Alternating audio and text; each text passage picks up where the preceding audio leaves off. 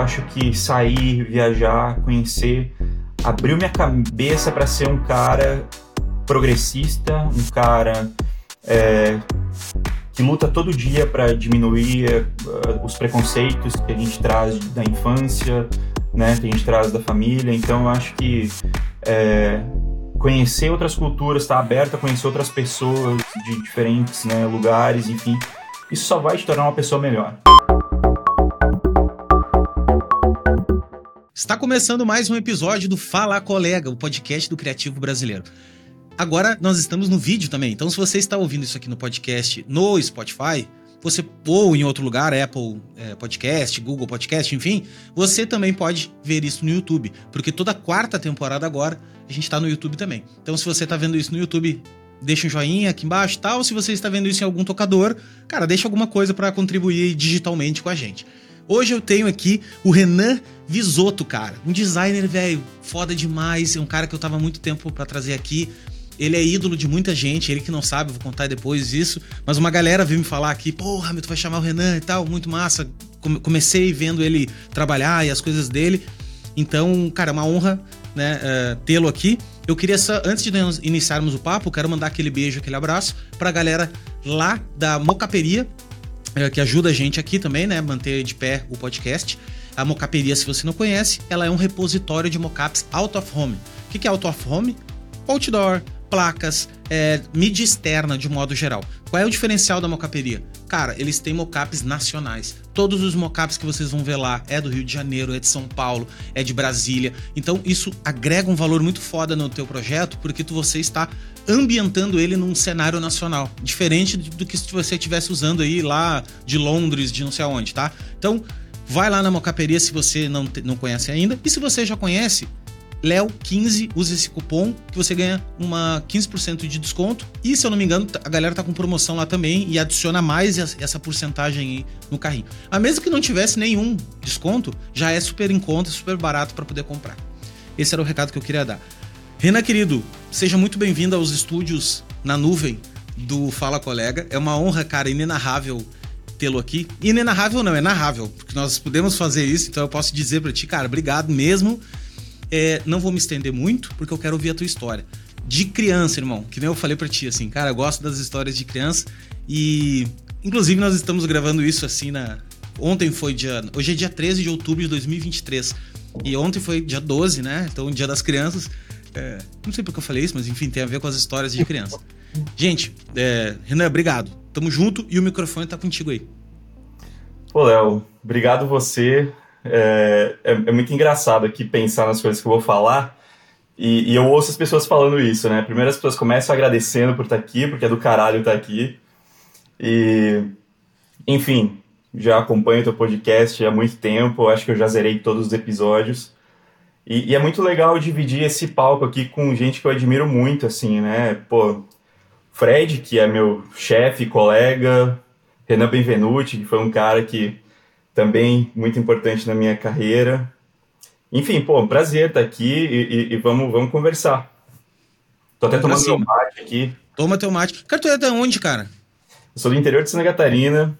Você mora em Poxa, tu é do Rio Grande do Sul, tá tomando um chimarrão aí, a galera pois do é, chimarrão. Cara, mas então, ali, eu sou de Concórdia, não sei se conhece Concórdia. Não conheço, assim, de ir, né? Mas conheço sim o local, né? É, é uma cidade. Ah, pro, pro tamanho do oeste, assim, é uma cidade média, né? É, é um pouquinho menor que Chapecó. Mas, enfim, Concórdia, nasci em Concórdia. Em Concórdia tem. Ali eu acho que a maioria das pessoas que, que chegaram ali vieram do Rio Grande do Sul. Então, minha família inteira, basicamente, são gaúchos, né? Então a cultura gaúcha está muito impregnada ali em Concórdia.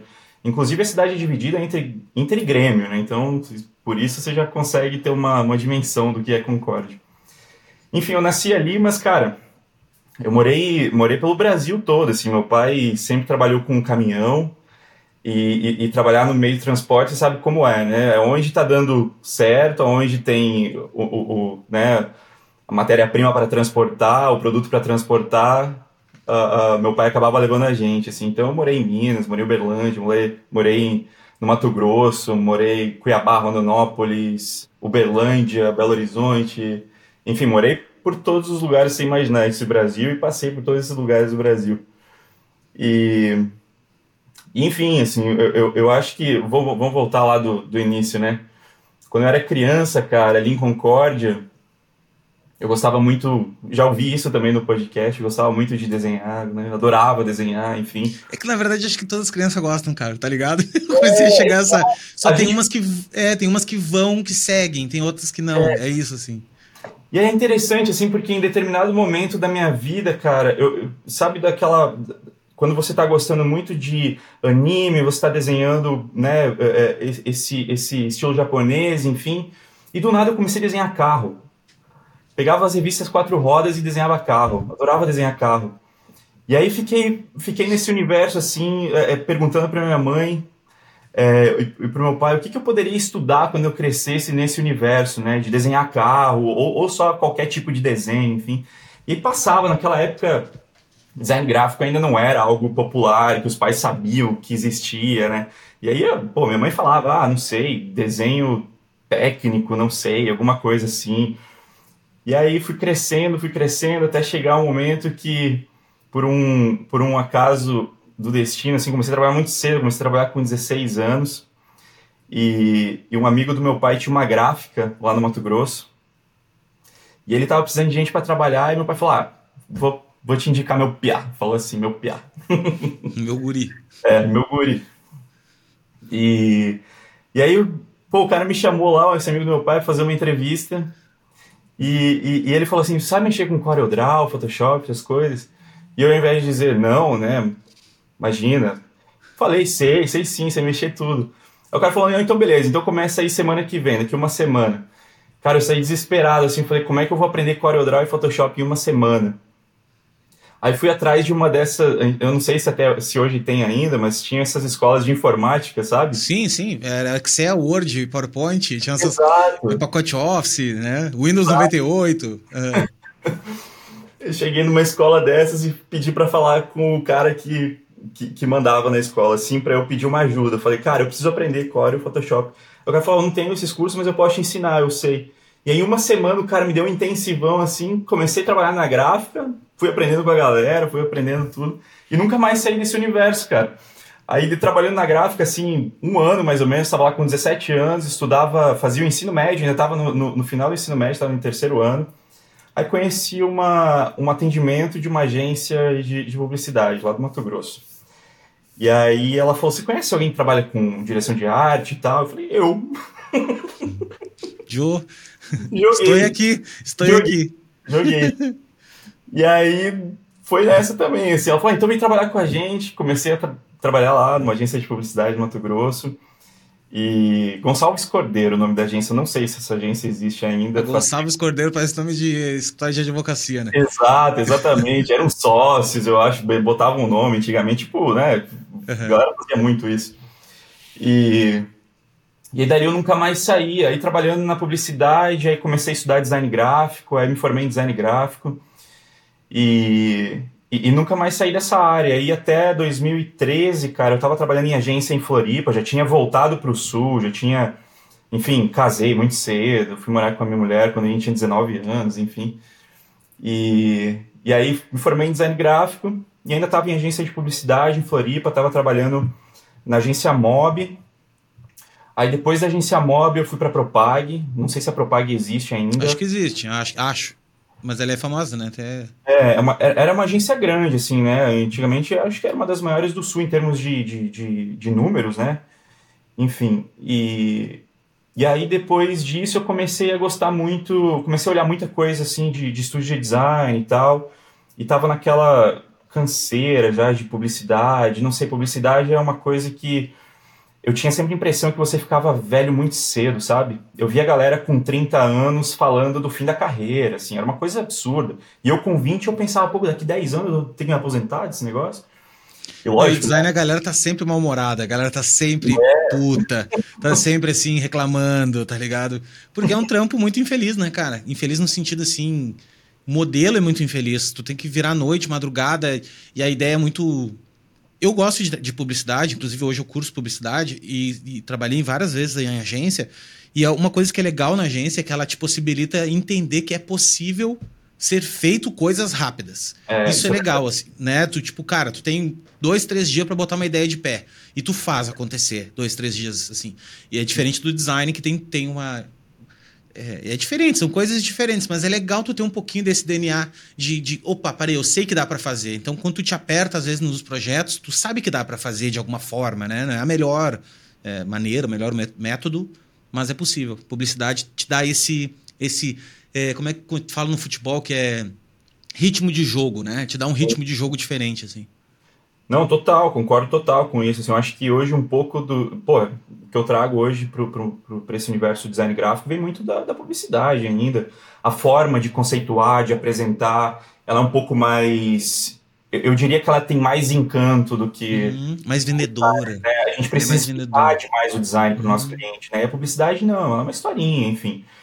Então, nesse sentido, pô, sou grato demais, assim, por todos os lugares que eu passei. Eu tive, tive o prazer de, de conhecer muita gente boa, assim, né? Eu, eu muito a, a, minha carreira a galera que eu conheci. Então, não sou ninguém se não fosse essa galera. E, e aí, em 2013, cara, bateu uma vontade de sair viajar, assim, de, de, de sair de Floripa e tal.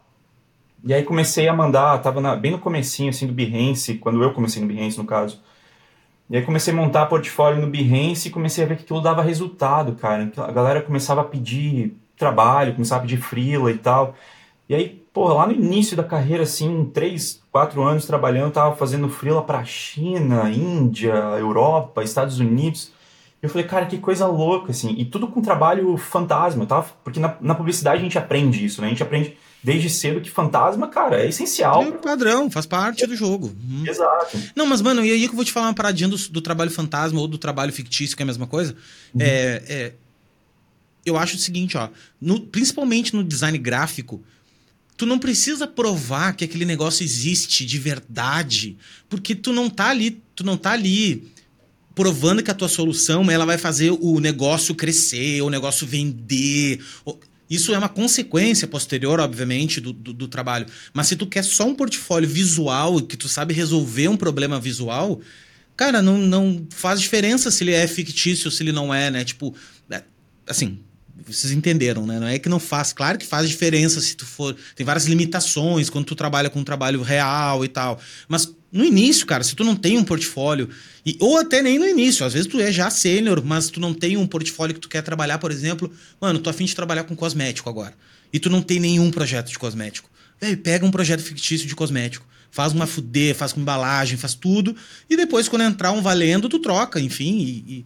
Porque eu acho que o exercício do designer gráfico, ele é o exercício de tangibilizar a ideia visualmente. E isso aí tu consegue, sendo, sendo né? Tu não precisa provar que aquele negócio existe de verdade, né? É bem isso, exatamente. E, enfim, cara, é, é, vendo isso acontecer, assim, eu vi uma oportunidade de sair do Brasil e trabalhar fora. E, e aí comecei a, a mandar portfólio para tudo que é canto. E isso em 2013 ainda era não eram a, a, as mídias sociais ainda não eram tão fortes como são hoje, né? Então era um universo um pouco estranho, assim, você chegar. Hoje, pô, eu, eu tava, tô trabalhando há quatro anos com gente que eu nunca vi na minha vida. E, e, quando você encontra, você parece que você conhece ela de sempre, assim. Naquela época não tinha isso, né? Era tudo muito distante ainda, apesar de já ter mídias sociais. E aí mandei o portfólio para uma agência de Portugal, uma agência de design, estúdio de design. E, e, e, deu certo, assim, deu, deu um match com essa, com essa agência, com o estilo dos caras e tal. Eles eram. Eles são do norte, lá de Braga, perto do Porto, mas eles são um estúdio muito grande. Eles foram. Eles tiveram. É, é, eles tiveram alguns clientes gigantes, assim, foram comprados por uma empresa de tecnologia americana. E, pô, chegou a ter, cara, acho que quase 70, 80 pessoas dentro desse estúdio, assim, era muito gigante. E, e aí fui para lá, assim, saí da Propag, fui para lá, fiquei um ano lá. E, e, longe da minha mulher, minha mulher ficou em Floripa, a maior parte das minhas viagens, assim, minha mulher sempre ficou em Floripa por conta do trabalho dela, também sempre trabalhou em banco, e trabalhar em banco fora do Brasil é quase impossível, né? E, e aí fiquei lá um ano trabalhando, porra, aprendi com gente muito boa também, e ali eu comecei a sentir, assim, a, a grande diferença, é, a grande diferença do designer europeu e do designer brasileiro, assim, o designer europeu super pragmático, o cara que tem teoria pra caramba, cara que estuda nas melhores universidades do mundo, da área, E ali eu comecei a sentir a diferença, mas aí eu comecei a entender onde é que estava a minha qualidade, assim, tinha uma qualidade estética que eles buscavam e que nem, tudo nem todo mundo chegava lá.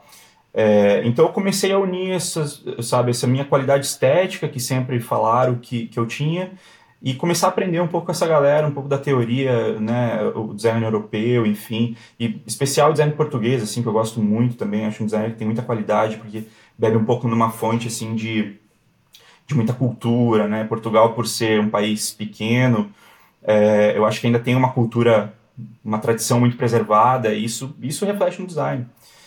E, enfim, aí, pô, minha mulher não queria morar fora e tal, Falei, cara, tá bom, vou voltar. Voltei pro Brasil, voltei lá pro Floripa. A gente sempre tava com o nosso apartamento ali em Floripa, é, esperando, enfim. E, e aí voltei pra Propag, como já conhecia todo mundo. Falei, ah, tô voltando, não tava com saco pra procurar emprego. Quer um trampo aí? Vamos aí, me, é, arranca. Libera minha mesa aí, que, que segunda-feira eu tô colando aí. Exatamente, foi bem assim.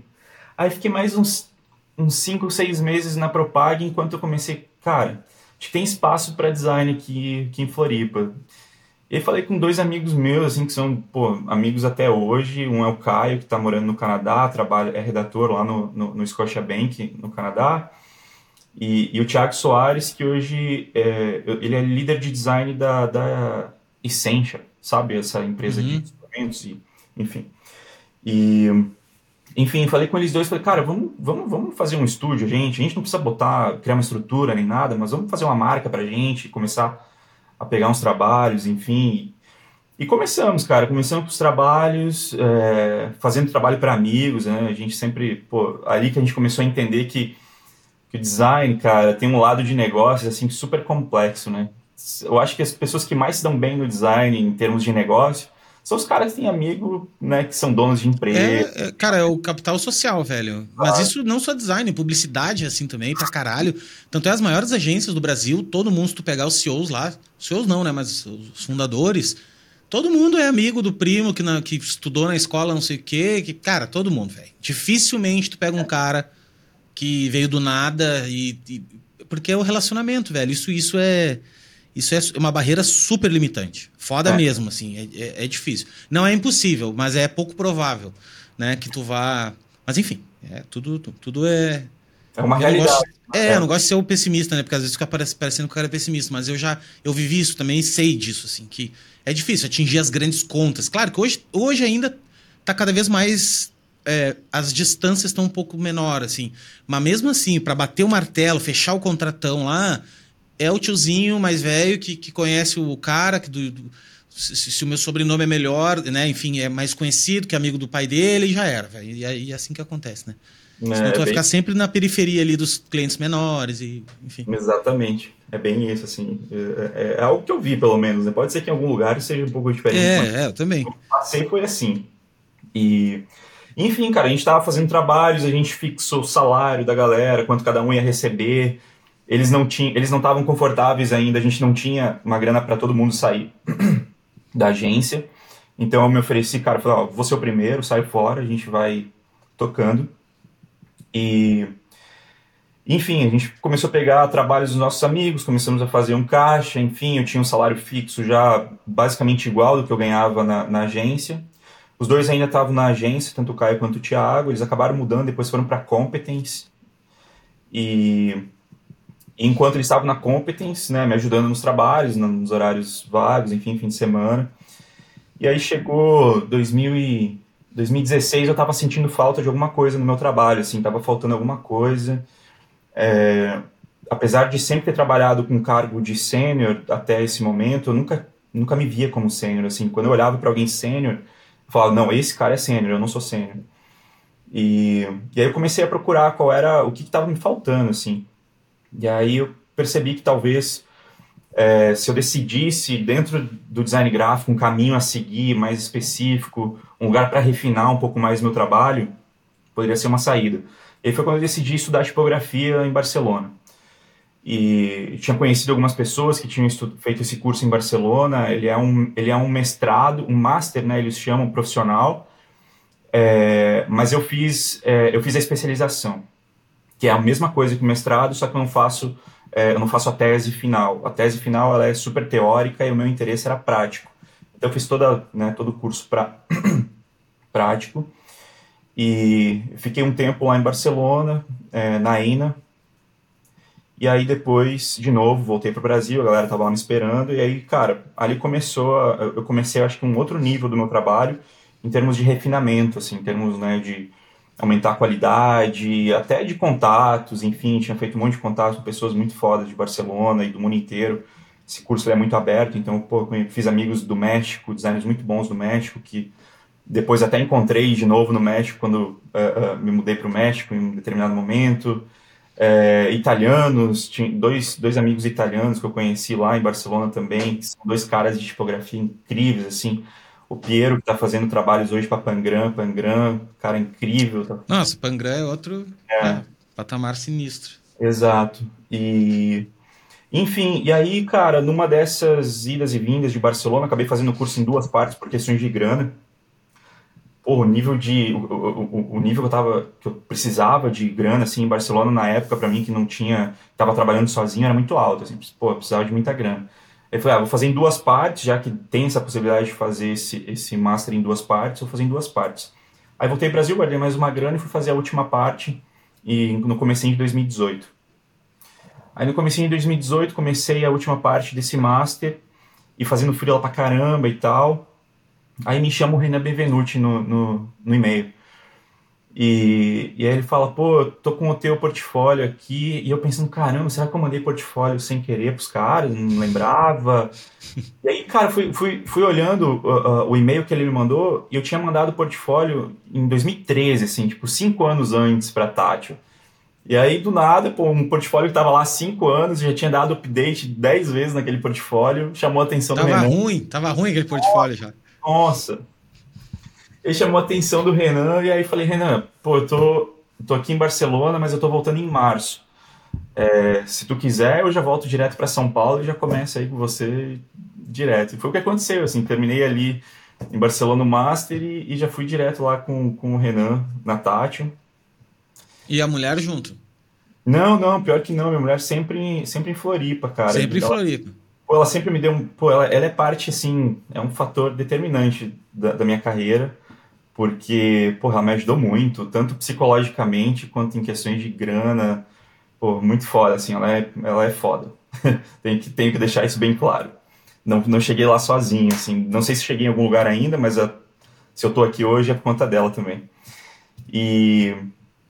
Enfim, e aí fiquei lá na Tátil, um determinado uh, prazo. É, e eu acabei. E aí a gente estava morando em Floripa, né? E eu eu ia para São Paulo todo domingo à noite de avião e voltava na sexta-feira à noite ou no sábado de manhã. Tava ficando super cansativo. E em um determinado momento, assim, uns seis meses depois que eu estava lá em São Paulo, fazendo essa, esse bate-volta para Floripa todo final de semana, minha mulher é, acabou ficando um pouco doente, e aí eu fiquei meio preocupado, e aí eu já não me sentia bem de ficar a semana inteira longe e tal. E aí falei com o Renan, ah, Renan, eu vou, é, eu vou, vou, vou, sair, cara, eu tô precisando dar um pouco de atenção para minha mulher, não tô conseguindo me concentrar nos trabalhos. a gente tava um trabalho gigante, assim, eu tava fazendo bem no comecinho da Danone, quando a Danone entrou na Tátil, então foi os primeiros designers que, que começaram a tocar esse projeto de, de embalagens da Danone. E aí deixei tudo certinho, organizado, um outro time pegou o projeto, eu saí, fiquei até aí de 2018 até 2019. Eu não lembro direito as datas, assim, mas eu sei que eu fiquei um ano fora da Tátil e, e voltei para voltei como freela. E aí eu voltei como freela um mês antes de eu, eu e minha mulher decidirmos é, vir morar para Europa. E isso era bem no meio da pandemia, assim, já, já era 2020. E eu tinha voltado um pouco antes. E a tua mulher daí resolveu largar o banco, tipo assim, foda-se o banco. É, então, eu acho que a pandemia mudou muito a cabeça de todo mundo. Todo assim. mundo, é, todo mundo reviu os valores, né? Exato. No sentido de vida, assim. Exato, assim, e... e... Pô, mas eu tô, eu tô pulando um monte de partes, cara. Eu sou péssimo para contar a história. Não, volta aí, vai, volta, então, porque é que eu, eu que eu vou perguntando e daí tu vai de repente perdendo. Mas antes de ir para a Europa, então. É, antes de, antes de, antes de ir para a Europa. E fazendo freela, né? Como freela. Entrei no projeto de Coca-Cola Projeto global também bem legal, de era uma concorrência. E enfim, e aí fiquei assim, nunca mais saí. Mas antes disso, cara, em 2017 antes de terminar a segunda parte do Master, eu fui morar no México, trabalhar num estúdio muito maneiro lá, que se chama Sociedade Anônima, que tem um, tem, tem um estilo de design, assim, não, não vou nem falar estilo porque é, é, é eu prefiro chamar de linguagem. Eles têm uma linguagem muito é, própria, eles têm uma pegada muito cultural, assim, bem, bem, bem mexicana. Sabe quando você fala, tá, isso aqui é design mexicano, uhum. e você conhece, né? E não é um mexicano, cara. É, não, ele não mex... é. Não, é, não, é, é mexicano Shutterstock, né? Não, não, não, não, não, é, não é souvenir. Não, não é, é o estereótipo, né? Não. O estereótipo do mexicano. Nada de estereótipo, assim. É uma parada. É uma parada que alguns brasileiros sabem fazer isso com maestria também. Eu acho que o Dani Escudeiro, que passou aí também. Faz bem, faz bem. O Gabriel Ramos, tá ligado? O Gabi. Também, também exatamente. Faz também uma coisa uma coisa coloridona, é. umas, é, tem uma mão muito foda de cor, assim, né? E os é. mexicanos são muito bons de cor. É. conseguem fazer, enfim. Eu acho que essa comparação, assim, do que é fazer um design brasileiro, um design mexicano, eu acho que, para mim, o, o Dani Escudeiro é um, é um é, é uma referência no sentido de organicidade, de misturar um pouco de geometria, quase que, sabe, não vou comparar ele com, com Niemeyer, mas é, é quase o que Niemeyer tinha, fazia, né? Ele tinha esse, esse orgânico, esse geométrico, é, que, é, que, é, que é muito brasileiro, né? Muito, muito contemporâneo no Brasil. E no México, o Sociedade Anônima faz isso da mesma forma, assim, só que com a cultura mexicana. E aí fiquei ali um tempinho também, alguns meses só, porque era a intenção, a minha intenção em determinado momento era viajar e conhecer estúdios. E conhecer gente, ver como é que a galera trabalhava. Essa era a minha curiosidade. Eu não, nunca ia para fazer carreira e nunca fui com a intenção de ficar muito tempo.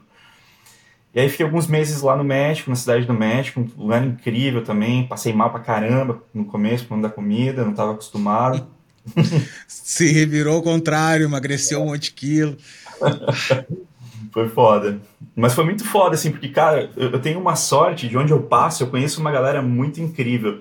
Eu peguei um Airbnb na cidade do México, e esse Airbnb eu descobri quando eu cheguei lá, o cara morava no Airbnb, e esse cara é um diretor de cinema, roteirista incrível, o cara chama Diego Quemada Diez. Ele é espanhol, radicado no México, na cidade do México. E ele fez uns filmes incríveis, assim, cara. Ele fez. Ele, ele tem um, um, filme que chama La Jaula de Ouro, que conta a história de uns meninos que fazem a travessia de toda a América Central até os Estados Unidos, o sonho, buscando o sonho americano. E, pô, foi incrível, assim. Fiquei lá, no tempo que eu fiquei morando lá com ele, a gente trocava ideia toda noite sobre filme, sobre roteiro. E foi mais um aprendizado, um negócio incrível. Tenho contado dele até hoje, a gente troca ideia até hoje. E enfim, ali também conheci muita gente boa no México. Uh, e aí voltei para o Brasil. E aí, depois disso, aí fui, aí fui para Barcelona. Aí, aí conecto de novo a história. Aí voltando para Tátil, voltei para Tátil ali no começo de, de, no final de 2019. E aí, cara, começou a pandemia, eu tava, eu tinha pego um freela na República Dominicana. Hum. E aí e, e, esse filho na República Dominicana era de uma empresa, era uma empresa finlandesa que tinha comprado uma, uma, uma fazenda de cacau. E aí eu falei, cara, eu nunca peguei um, eu nunca peguei um trampo de chocolate, eu vou dar a vida nesse trampo. E aí falei pro cara, pro dono, ele é finlandês, ele tava na Finlândia na época. Eu falei, cara, vamos, vamos encontrar lá na, na fazenda e tal, pra eu conhecer. Falou, bora. Ele foi da Finlândia pra República Dominicana, eu fui pro Brasil, do Brasil para lá conheci a Fazenda, pô, a gente trocou. Ele é meu cliente até hoje, assim, a gente continua fazendo Fechou, trabalho. É, tipo assim, se criou um elo, né? Uma, uma... É. E aí a, a, questão dele, assim, era, pô, porque ele tava entre eu e um estúdio muito foda de Helsinki na Finlândia, que eu, pô, eu, eu pago pau pros caras demais, assim. E eu falando, cara, o que, que eu vou oferecer para esse cara que esse estúdio não vai oferecer? Porque, porra, em termos de competitividade, cara, os caras são vizinhos do cara em Helsinki, e são e... foda pra caralho, porque lá o design é foda, é, né? Pô, design, pô, a gente tá falando de cultura nórdica, né? Quando sim, sim, os caras inventaram a, parada é. e nós estamos aqui aprendendo a recém a... Exatamente. E aí eu falei, cara, a única coisa que eu posso fazer é conseguir mostrar para ele que, cara, eu tô interessado e tá eu interessado, vou... é isso aí, é isso aí. É, tipo, eu, eu sou o parceiro de negócio dele. Exato. Né? Me colocar exato. do lado do cara e para ele, e tipo assim, ele é o principal cliente que eu tenho, assim, é, é, é. Né? A parada que eu vou dar o sangue de verdade, tô contigo nessa. É isso, é. é isso é muito foda.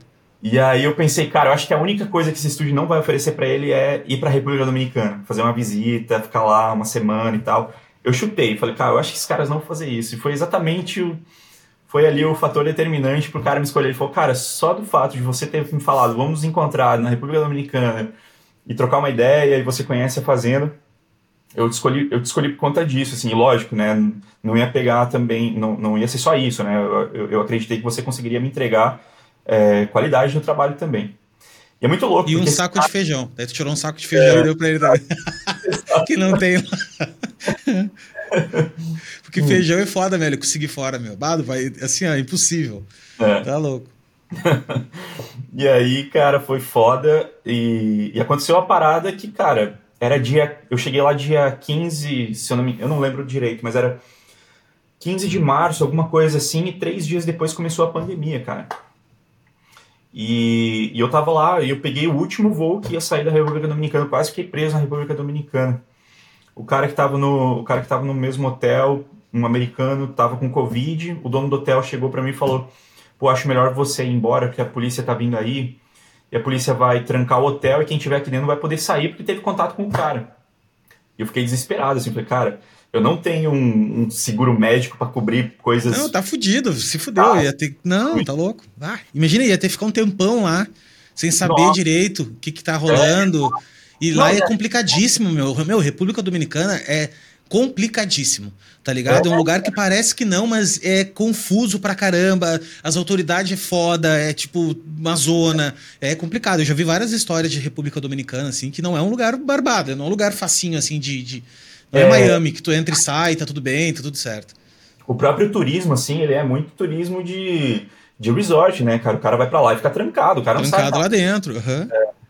E, enfim, cara, peguei o carro, tinha alugado, fui correndo para a cidade que eu, que eu tinha o voo, que era Santiago de los Caballeros, alguma coisa assim, pertinho ali, uns 80 quilômetros, mas cortando a República Dominicana, voando para pegar o último voo que estava saindo.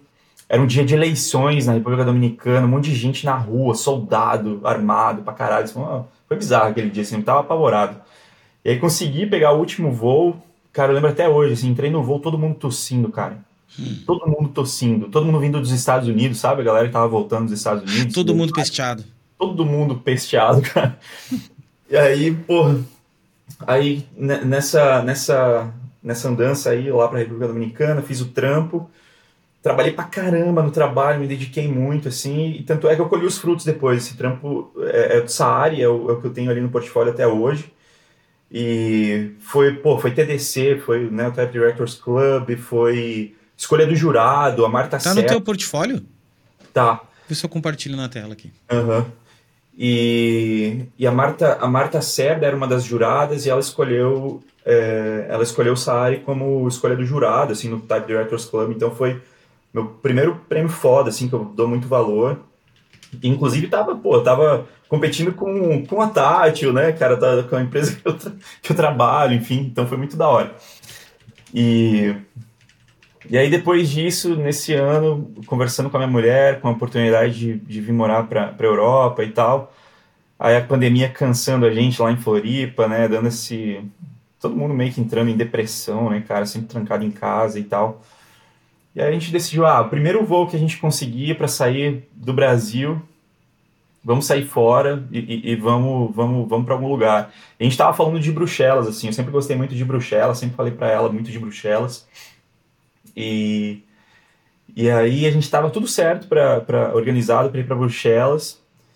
E eu comecei a conversar com um, um estúdio é, daqui da região onde eu moro hoje é, sobre a possibilidade de fazer freela para esse estúdio. Assim, os caras tinham visto, acho que o Saari, se eu não me engano, foi, foi até o Saari. É, eles tinham visto, esse trampo e, e, e, falaram, pô, você faz freela e tal. Eu falei, cara, faço, tô trabalhando de freela mesmo, se é, nesse momento. E comecei a trabalhar com os caras. No primeiro projeto que eu entreguei, eu falei pro cara, ó, oh, tô de mudança, daqui dois meses eu tô indo para Bruxelas.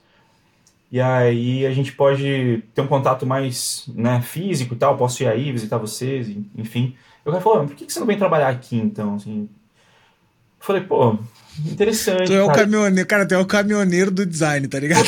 Exatamente, é uma boa definição, cara. Cara, o caminhoneiro, velho, porra, o Renan da Boleia. Ah, o bicho, você não pode dar uma, uma passagem de avião que o cara, meu, vou morar lá. Exato. Se me é der o pé, tô fazendo, cara. E, e aí foi, foi, foi, foi assim, uma, tive que ter uma, uma conversa é, com, a minha, com a minha mulher sobre a possibilidade de ir para essa cidade, porque é uma cidade muito pequena aqui nos Alpes. É, se chama San, Mar, San Martino em Badia. É uma cidade é, de cultura alemã, né? Aqui, aqui essa região, a cultura alemã é muito predominante. E, e a cidade tem, tipo, 1.500 habitantes, assim, é uma cidade de esqui, sabe? A galera vai para lá para esquiar, enfim, só tem hotéis, enfim. E aí conversei com a minha mulher, ela falou, ah, pode ser uma boa, vamos tentar e tal. Eu falei, cara, beleza, vou tentar, vamos para lá. E aí no meio do caminho ali decidi, né, cancelar Bruxelas, vim para Itália. E aí, quando a gente chegou aqui na Itália, tava tudo fechado, né? Ainda não, não podia ter turismo, enfim. E aí, tanto é que eu só entrei por causa do contrato de trabalho. E, e nisso frilando para Tati, né? Ainda de frila para Tati, fazendo tá projeto. Tá pagando as contas, né, cara? Pagando é, as pagando contas. as contas, exatamente, exatamente. E aí cheguei aqui, fui, comecei a trabalhar para clientes locais, hotéis, enfim, uma, uma parada muito legal, assim, eu, eu gostei muito de trabalhar com esses clientes. É, especialmente porque é uma cultura muito específica. Eu adoro essas culturas pequenas, esses lugares mais fechados, conhecer as pessoas e, e entender o que os estereótipos dessa galera, enfim. E, e, e, eles são de uma cultura muito, muito, muito pequena aqui dentro da, da, da Itália. É, eles têm um idioma próprio que se chama ladino. É, enfim, é um, é um idioma que hoje são, acho que, se eu não me engano, 30 mil. Posso estar falando uma besteira, mas parece que são 30 mil pessoas só que falam esse idioma. Ele é um idioma oficial na Itália, não é um dialeto. E ele é uma mistura de alemão com italiano, enfim. E, e, latim também tem um pouco aí. Meio chapéu. Bom é, de, é, bom é, de aprender. É, é, muito louco, assim, eu, eu, é muito difícil. Algumas coisas você pega que tem similaridade com italiano, mas que tem similaridade com alemão e latim é bizarro, não tem como. E aí a gente ficou ali, cara, e tudo fechado de novo, assim. O mesmo problema que a gente estava tendo em Floripa, a gente teve aqui. Pô, a gente não conseguia esquiar, a gente não conseguia ir fazer uma trilha, a gente não conseguia fazer nada. Você saía de casa, você tinha, a polícia te parava, você tinha que dizer onde é que você estava indo. Pô, a gente vai na farmácia, a gente vai no mercado e, cara, a gente era parado sempre, assim. Muito louco. E eles estavam levando muito a sério isso. E, e aí a gente começou a ficar meio cansado também, cara. E, porra, a gente estava morando num hotel ali, era muito difícil de alugar. E aí comecei a falar com a minha mulher na possibilidade de se mudar. Aí o cara, pô, o cara ficou chateado aqui do estúdio, né, e tal. É, ele tava curtindo que eu tava indo todo dia ali fisicamente, enfim. E a gente estava fazendo muitos trabalhos legais, tinha melhorado muito a qualidade do estúdio dele. E, e aí, pô, eu falei para ela, vamos para uma cidade que eu gosto muito. É... E aí ela perguntou, mas por que você gosta dessa cidade? Eu falei, por causa de um tipógrafo. E essa cidade é Parma, eu falei para ela. E ela falou, mas quem é esse tipógrafo? Não sei o quê. Aí tive que contar a história de Bodoni, pô, tem um museu. Aí tu Bodoni, vendeu, daí tu fez a palestra pra ela, é, vendeu. Exato, uma palestra tipográfica.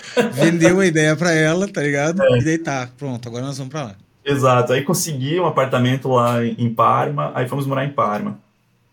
Aí ficamos em Parma, pô, comida super parecida com a comida que a gente tem em Santa Catarina no interior, assim, comida bem, sabe, anholine, polenta, uh, pô, torta frita que minha nona fazia quando a gente era criança. Os próprios embutidos, assim, é uma cultura muito parecida com a nossa, apesar da maioria dos, dos imigrantes terem, terem vindo, ido para o Brasil do Vêneto, é, tem uma proximidade muito legal, assim, e a gente estava se sentindo em casa lá em Parma.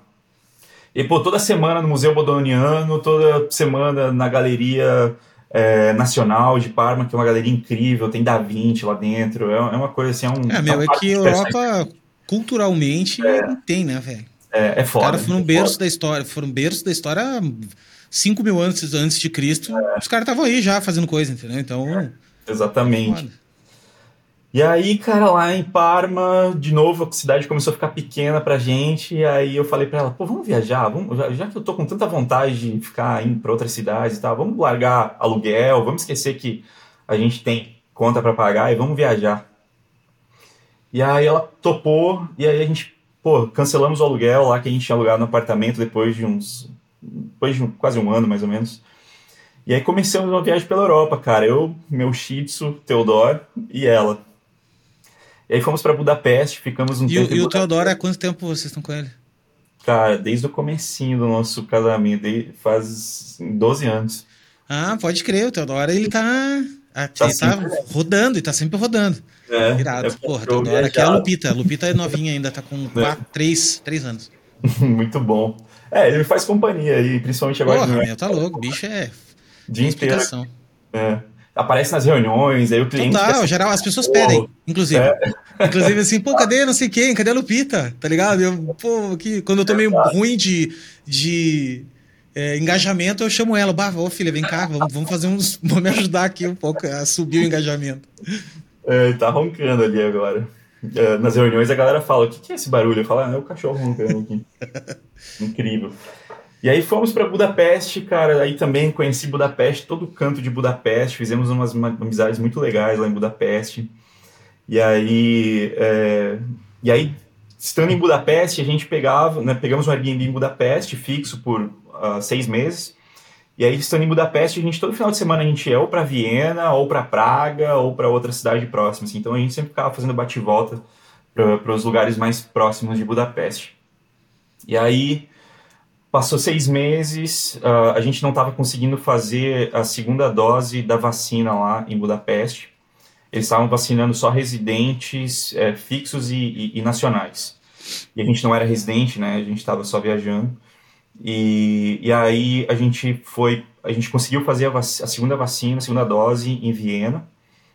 E aí a gente ficou meio puto com Budapeste, assim, porque, porra, cara, se a gente tá ali e não pode fazer a vacina, do que que, do que que muda você vacinar a população se tem um monte de gente tá ali, né, e não vai poder fazer? Aí ficamos putos com Budapeste, governo, porra, um governo meio estranho, assim, de, de ultradireita, e a gente começou a achar que não era um lugar muito bom para ficar no longo prazo, apesar de ser uma cidade linda, de ter uma história foda.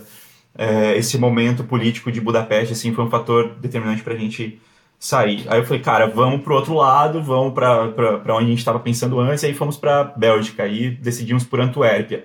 Aí Antuérpia de novo, por que Antuérpia? Ah, porque Van Gogh estudou em Antuérpia, e vamos lá conhecer a cidade, uma cidade artística pra caramba, e tem pô, estúdios de design incríveis, tem muita arte, enfim, de novo. Aí ficamos lá, mais uns três meses em Antuérpia. Aí vamos conhecer outra, outra região. Aí fomos para Lille, na França, no norte da França, uma cidade lindíssima também, uma cidade muito gostosa. Passamos o verão lá em Lille.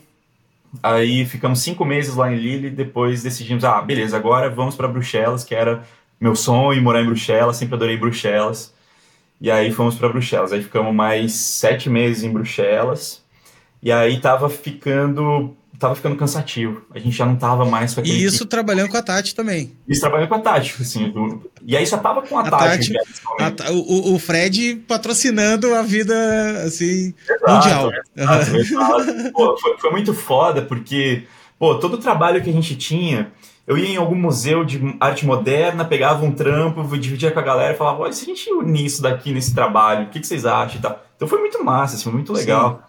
E eu sempre gostei de montar apresentações de, de, de, é, de temas da minha viagem. Então, eu sempre, pô, eu, todo meu dinheiro eu gasto com museu, cara. Museu e comida, né? E aí, começava, eu, eu sempre gostei de montar essas apresentações dentro da Tátil. É, e, e, aí a galera foi vendo o valor disso, né? Foi vendo o valor de, de ter alguém dividindo conteúdo. Pesquisa, assim, né? Total, é, fazendo né? muita pesquisa e tal. E, e tava muito bacana. Que tá até hoje, né? A gente continua fazendo isso até hoje. E aí, de Bruxelas, a gente decidiu, ah, acho que a gente precisa de um lugar fixo, a gente cansou, gasta muito, assim, é caro fazer esse tipo de coisa, né? Pô, viver em Airbnb é o dobro do que viver num, num apartamento alugado, né, convencional. E ganhando muitas vezes em real, né? Tipo, ah, ganhando em real. Tá, é, ganhando assim em real. É foda. Assim, Seis para um, cinco para é, um, é, é, complicado, né? É, exatamente.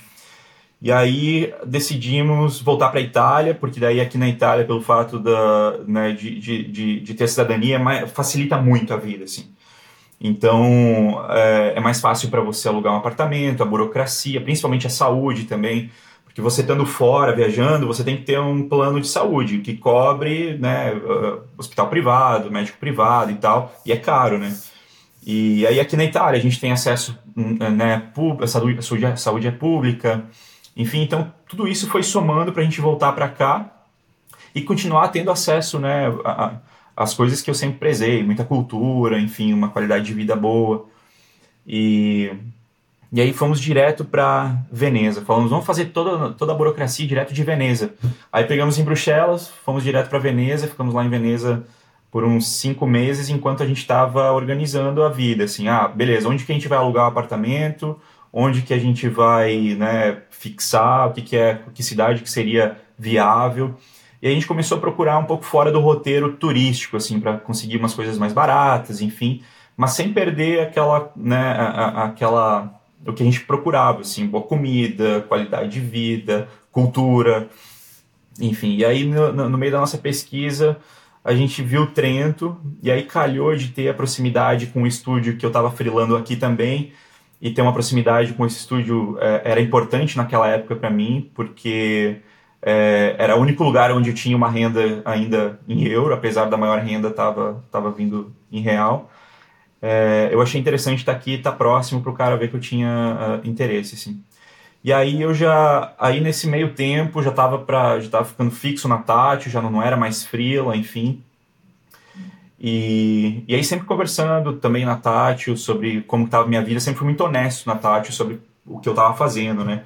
Sempre deixei muito claro que eu fazia freela, né? Que por questões óbvias eu precisava freelar e tal. Cara, e outra coisa, né, meu? Tu é bem, tu é sênior, né, velho? As pessoas uhum. quando são sênior, sênior não é só a idade, né, cara? É a, é a postura, é o jeito de, de Sim. de trabalhar. Então, quando tu, tu é uma pessoa ponta firme, assim, que tu realmente entrega, que tu nunca deixou nada para trás e tu tem realmente uma experiência, é, é jogar limpo sempre, assim, né? Ninguém é. é, ninguém é idiota de pensar que não, o salário que eu tô pagando pro cara, o cara vai conseguir viver totalmente, fazendo tudo que ele quer. É, é, não é que seja impossível, mas eu digo, se tu é, se tu é sincero sobre a tua, a, a tua, é, tua vida mesmo, né, cara? Pô, eu quero fazer outras coisas, gosto de fazer outras coisas e tal. É isso aí, cara. Isso é uma, uma dica para todo mundo. É. Seja honesto sempre, né, velho? Abra o jogo. Tem que jogar, tem que jogar limpo, não adianta, porque uma hora as coisas, né, elas, elas aparecem e quando elas aparecem, né, se você não jogou limpo, as pessoas vão perceber. Vai ficar pior, muito pior, é, muito pior. Enfim, eu sempre deixei claro, assim, e, e a Tati sempre, porra, me dando todo o suporte do mundo, assim, sempre falando, fica tranquilo, é, na oportunidade que a gente tiver também de te dar aumento, de te valorizar nesse sentido, a gente vai fazer, enfim.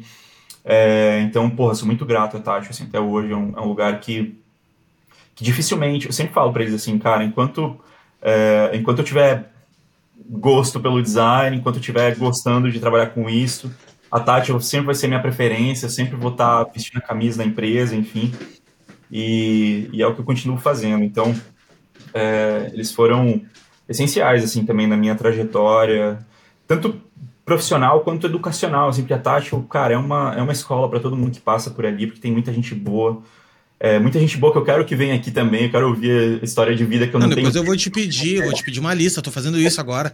É, uma, é lista, muito... uma lista de... de... De, de, indicações, indicações, exatamente. exatamente. É, é, muito legal porque eu, porra, eu trabalhei tanto tempo com o Renan Benvenuti e coisas da vida dele eu só fiquei sabendo no teu podcast. E eu falei, cara, olha que legal, assim, eu, eu queria ouvir tantas outras pessoas que eu conheço. E aí, porra, puta oportunidade do Léo vir, chamar a galera. E eu quero muito que essa galera venha, cara. Eu quero muito ouvir Cara, e tu sabe uma coisa que é louca, que é o seguinte, ó. Tem muita gente que passa aqui e fala umas histórias que nunca falou para ninguém, velho. E, e, e, a pessoa nem se lembra, sabe? Assim, às vezes, puta, cara, tu me fez eu lembrar. Eu recebo 80% das vezes eu recebo uma mensagem do cara depois do podcast dizendo assim, ó, porra, velho, pô, me fez eu me lembrar de umas coisas, cara, que eu não lembrava, não sei o quê. É, porque não é todo dia que tu senta e vai contar a vida da tua, a, a tua história, entendeu? É difícil. É, é né? difícil. Né? Ou, tu, ou tu faz isso na análise, quando tu começa, e é só no começo mesmo, depois tu não é. faz mais. E, e depois é difícil, né? Os teus amigos, um ou outro que tu tem ainda, que, que sabe a tua história, mas contar a tua história no dia de hoje força que força um, um, uma linha de pensamento, assim, é, é um prazer de escutar e é um prazer pro cara que tá fazendo, entendeu? É muito Exato. massa. Exato. É, é, muito louco, cara. Eu, eu, fiquei pensando nisso, assim, quando eu, eu fui, alguns meses atrás, encontrar o Ricardinho, que é ele é um dos diretores da Tati hoje, de estratégia e design. Cara, assim, é, é para mim é uma, uma peça fundamental na minha, na minha vida, na minha história como designer. É um dos caras que eu mais admiro no design hoje no Brasil. E ele veio para Londres para ser jurado do D&AD. E eu falei, pô, eu vou lá encontrar ele. Aí a gente troca uma ideia, toma uma cerveja, fala de trabalho, enfim, das coisas que tá rolando na Tati. O Ricardo Bezerra, tu tá falando? Ricardo Bezerra, exatamente. Vai vir, vai vir aqui. Já tá marcado para as próximas semanas aí. É um cara que tem que estar tá aí, cara. É um, é um cara que, porra, eu, eu, sou, eu sou apaixonado por ele, assim. Eu sempre falo pra minha mulher e tal. E ele sabe disso. É, é, longe de. Eu sempre falo, eu sempre cara, falo pra minha mulher que eu sou apaixonado por ele. Ela sabe disso. Ela sabe que eu divido meu amor com ele. Exatamente. E eu, eu, eu, eu, sempre tento deixar muito claro pro Ricardinho assim, Ricardinho, não tô puxando saco, cara. Eu gosto de você como pessoa, te admiro Sim. como designer e, e, não tô te puxando saco. Quero deixar isso bem claro. Só que no fim das contas parece um puxa-saquismo, porque, cara, quando você admira demais uma pessoa, você fica bobo, né? Você fica, meu, é estranho, assim. Mas hoje a gente tem uma relação, pô, de amigo que eu tenho com os meus amigos, assim, a gente troca ideia, a gente fala de coisas pessoais, enfim. Só que a gente não tem o tempo que a gente tem aqui de ficar falando só da vida pessoal. Então, é muito legal, por exemplo, o Renan, assim, que eu, cara, eu vi aquelas histórias que ele tava contando do cara que botou maconha na gaveta dele, eu, cara, eu, eu ri tanto. eu viagem. ri tanto de, assim, um, é porque o Renan contando é. é muito engraçado, cara. E eu falei, cara, eu queria ouvir muito dessas coisas, assim, de, outras, de outros designers. E, e aí o Ricardo foi uma foi uma, uma, oportunidade assim lá em Londres a gente fala muito também da vida pessoal. E, e aí a gente percebeu na semana toda que a gente ficou lá conversando a gente não falou de trabalho. A gente só falou de vida pessoal. E, e, ele me fez ele me abriu os olhos assim é, de uma coisa que eu nunca tinha parado para prestar atenção que é a gente olhar para nossa história cara. Eu nunca tinha parado para olhar assim. Ele falou cara você tem uma história incrível uma história muito né, de, de fazer tanta coisa, de ir para tantos lugares. Eu nunca tinha parado de fazer esse exercício mental. E, porra, aí foi, foi foda. Aí, cara, assim, a gente. Eles se abraçaram, começaram a chorar. É, uma conversa emocional, esse negócio louco. Foi, Eu foi te foda, considero. é, mas é massa, cara, quando tu tem uma afinidade intelectual e, e, e um sentimento, assim, né, de, porra, estamos fazendo uma coisa junto, legal, é, é muito massa, velho. Isso é, é incrível. São poucas é. pessoas que tu consegue na vida, assim, que, que rola isso, assim, né? É verdade, é verdade. É muito foda. E aí, enfim, cara. E aí, tô nessa. Uh, a gente tá trabalhando pra caramba. Semana passada a gente trabalhou bastante numa concorrência. Ainda não posso falar o que, que é, mas a gente tá esperando o resultado. Ah, mas e hoje tu tá, hoje tu tá morando na, na, na Itália?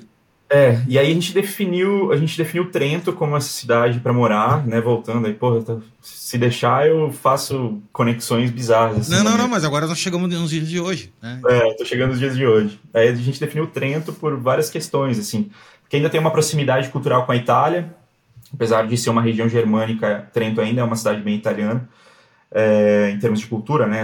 A região é italiana. E e tem uma logística boa, tá perto de Viena, eu adoro Viena, uma das minhas cidades preferidas, assim, de, de, de, de turistar e, e, ver museus, enfim. Tá perto de Verona, que eu adoro, tá perto de Veneza, que eu gosto muito também.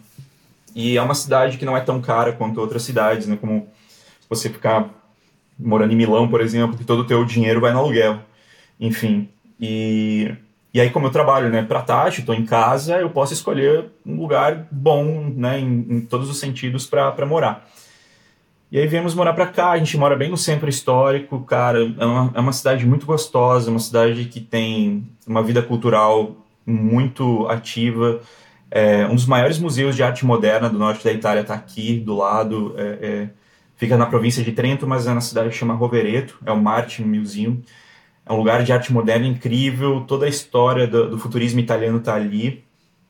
Não vou entrar em, em, em detalhes políticos sobre o futurismo italiano, mas eu acho que tem tem o seu valor estético, tem o seu valor conceitual, é, enfim. E, e aí tudo isso me atrai muito, né, no, no, em Trento, assim, uma coisa que me, que me deixa muito, muito, muito calmo, né, em estar tá morando aqui, eu não tenho mais essa pressa para viajar e conhecer outros lugares, então eu tô, tô numa fase bem calma, completamente focado no trabalho, completamente focado em, em, em continuar, né, buscando conhecimento em, em cultural, enfim, para levar isso para o design no dia a dia da, da agência.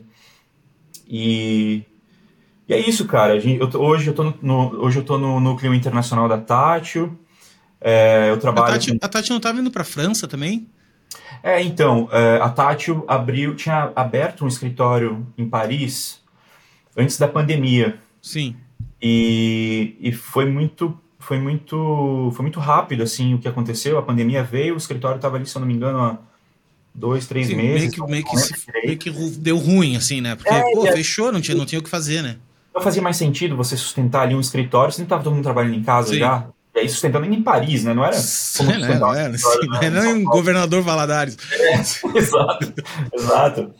E, e aí isso calhou de, de fecharem ali, e só que, pô, sempre atendendo Danone, né? Então, eu, eu, eu particularmente não trabalho mais com Danone porque, como eu tô trabalhando em Coca-Cola, não posso trabalhar em Danone, né? Senão gera conflitos de interesse ali. E, inclusive, não posso trabalhar com outras marcas que, que, que gerem algum tipo de conflito com Coca-Cola também. E só deixar isso bem claro, pelo amor de Deus. Gente, estou só com a Coca-Cola. Só Coca-Cola. Tá, cara, e me diz uma coisa, e, e como é que tu lida com o fuso? É, cara, essa é uma, essa é uma questão. Porque é um monte de hora na frente aí, né, cara? Quantas? Uns seis horas? Cinco horas agora. Cinco, horas, olha aí, ó. Cinco É. dá uma mexida na agenda, né, cara? Dá, dá sim. E, e eu tô sempre no fuso do Brasil, cara. Eu começo a trabalhar com a galera no mesmo horário, então eu adoro trabalhar de noite, sempre tive esse. Desde criança, cara, desde criança. Ah, eu eu lembro. gosto. Eu, pra mim, a noite é, noite é mágica, assim. É, Claro que hoje eu tento evitar, assim, ir até muito tarde pra não fuder o outro dia, né?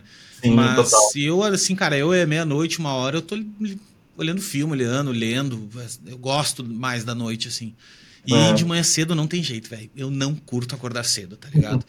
Não tem. Não. E, olha que eu fiz uma época, eu fiquei uns 6, 7 meses, 5 horas da manhã. Entrei no.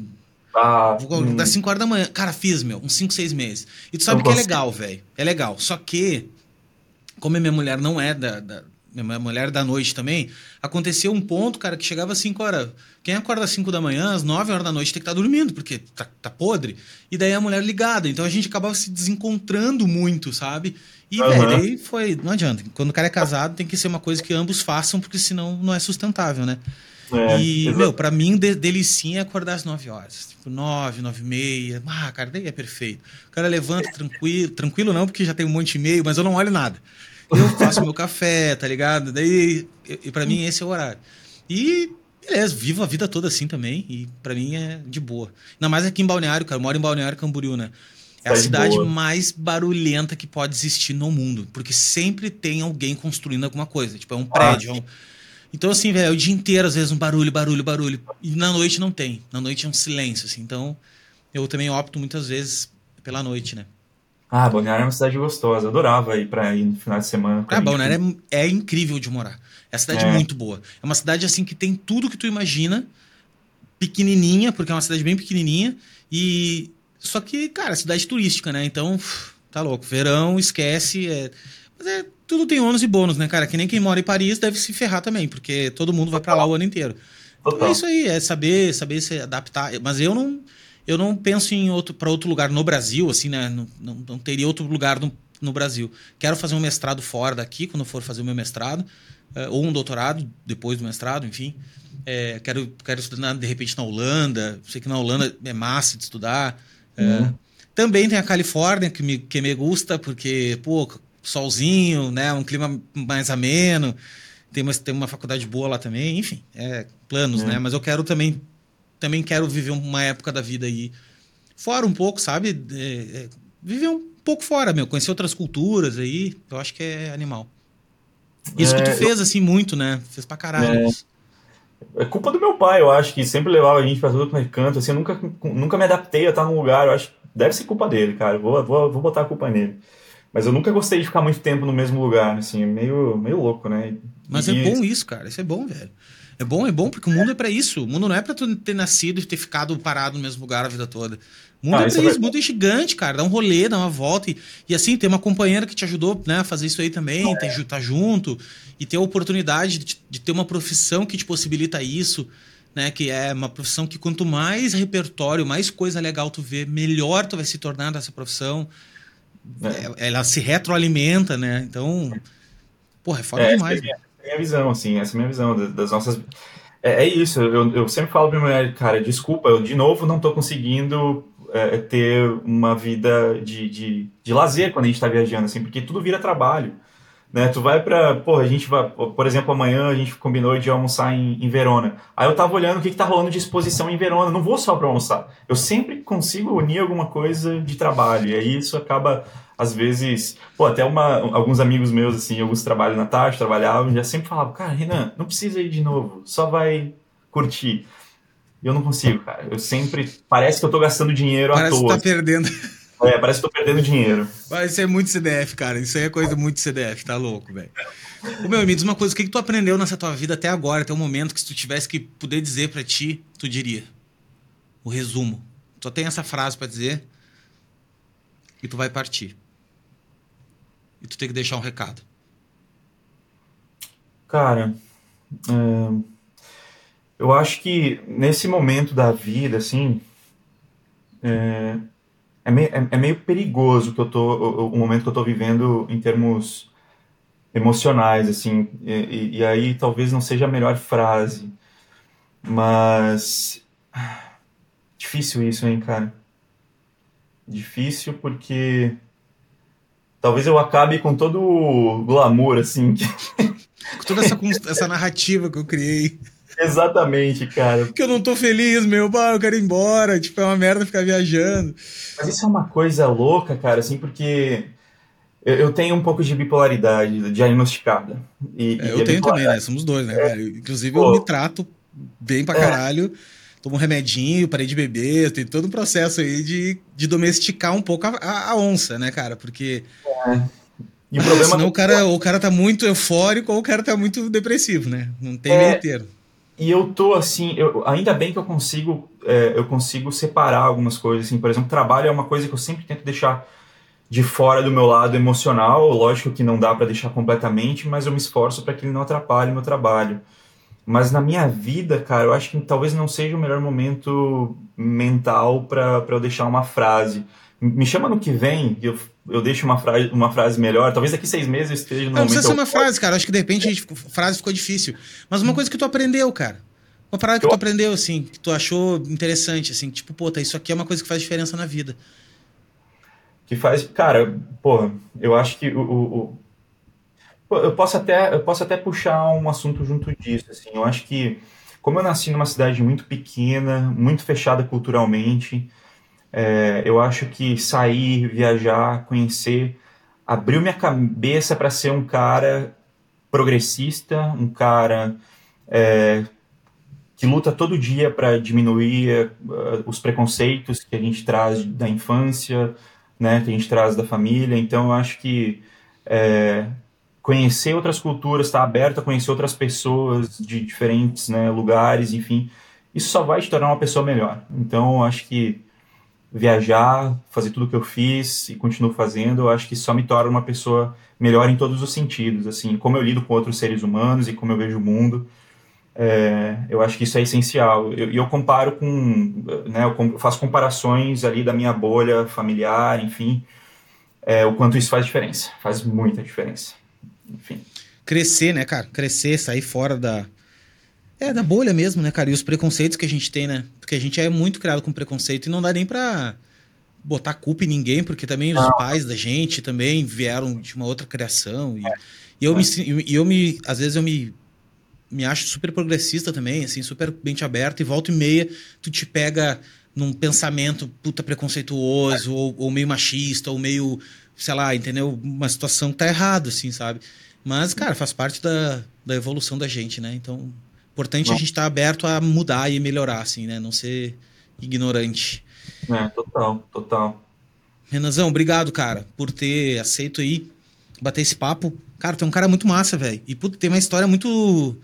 Muito massa, e sim. E tu, e tu contou bem direitinho, cara. Muito. Sabe? Tu achou, não, vou me perder. Porque às vezes eu me perco, cara. Como, como eu nunca fiz um roteiro da minha vida, eu fico fazendo agora. Não, eu, vou te mandar, eu vou te mandar o transcript aqui agora, que roda. Vou te mandar, velho, dá uma olhada, cara, tá ligado? Roda aí numa inteligência artificial, pede pra ela resumir, ó, resume pra mim nos pontos aqui. Muito bom. Porra, velho, muito bom falar contigo. Sou muito teu fã mesmo, teu trabalho é, puta, um nível muito massa. Quero te convidar para mais coisas já. Eu tenho vários projetos de, de mídia. Sou o homem da mídia agora. É, vários projetos de comunicação aí, cara, da gente fazer, fazer programa ao vivo. Quando eu for para a Europa aí, acho que ano que vem eu vou ir, vou dar um rolê aí eh, na Itália, vou, vou colar contigo, vamos trocar uma ideia. Esse papo é meio nada a ver, porque a gente, como se fosse na Itália é só um lugar, né? Não. Mas é, mas é, mas é legal, velho. Daqui a pouco rola, né? A gente não Pô, sabe. total. Eu sempre falo pra todo mundo assim, cara, quem, quem é meu amigo, quem me conhece, tá vindo pra Itália, pelo amor de Deus, cara, não deixe de vir na minha casa. Não, não, deixe... não deixe de vir em Trento, cara. Compra Exato. uma passagem pra Trento, né? Exato. E, de São e... Paulo pra Trento. Acabaram de vir dois amigos da Tati, um casal de amigos da Tati, os dois trabalham na Tati, uma redatora e, a, e, a, e ela de, de negócios, a Renata e o Gustavo. Eles vieram com a filhinha deles, ficaram aqui em casa, e aí o Gustavo tava falando, pô, mas Trento é fora do caminho, cara. A gente queria fazer Milão, Veneza, Bolonha. É só, aí, só, aí, só... No mapa, aí, no mapa, dele ele teve que fazer um risco para cima, assim, Trento e voltar.